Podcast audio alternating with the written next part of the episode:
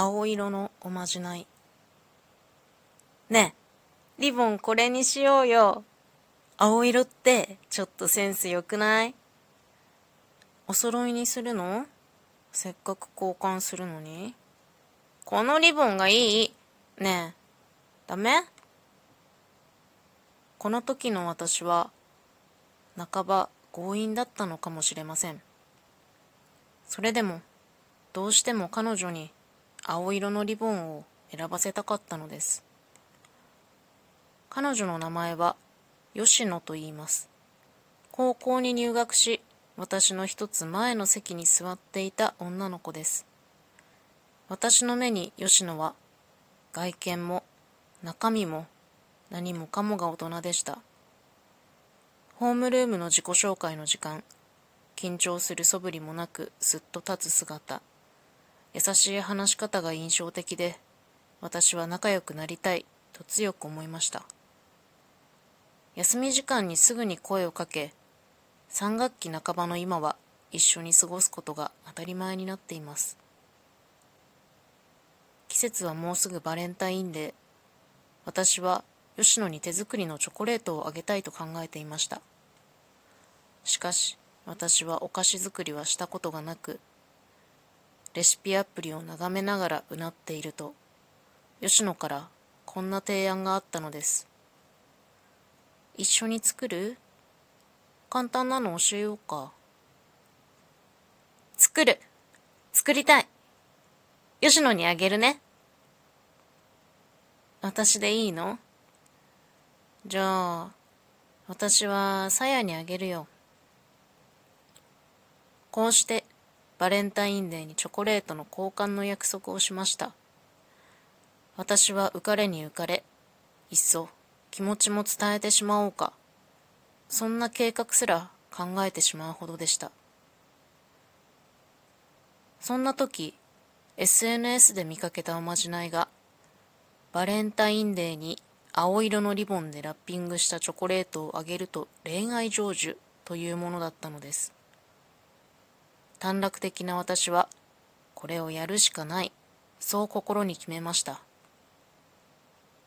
そして、一緒に材料とラッピング用品を買いに来た2月14日当日私は気持ちが前のめりになりすぎて必死になってしまっていました。どうせ吉野からもらえるなら青色のリボンをかけてほしい。そんな横島な心が大きく膨らんでいました。錯覚でもいいから吉野に思われていたかったのです。一緒にチョコレートを作っている時間も頭の中はおまじないのこと。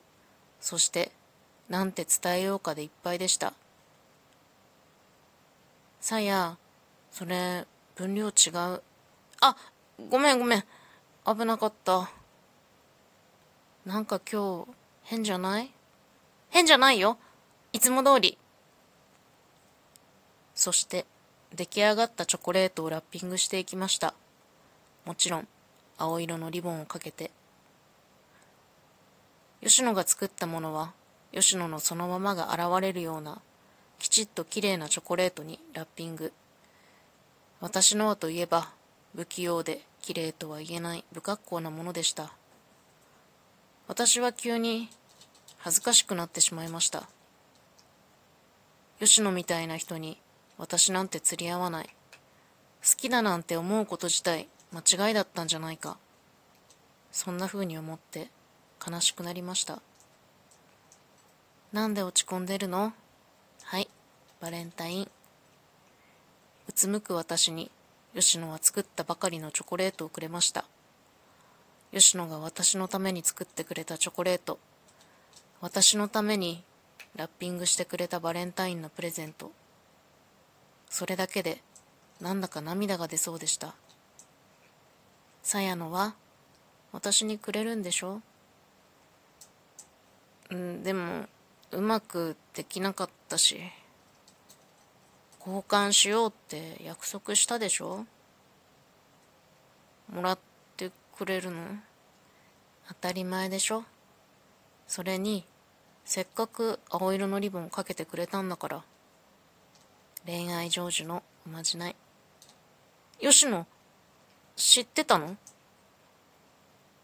吉野はうなずき、微笑んで。はい、私からの気持ち。さやのも、ちょうだい。そう言って私に手を差し出してくれました。青色のリボンのおまじないは本当でした。今でもそのリボンは大切な宝物です。おしまい。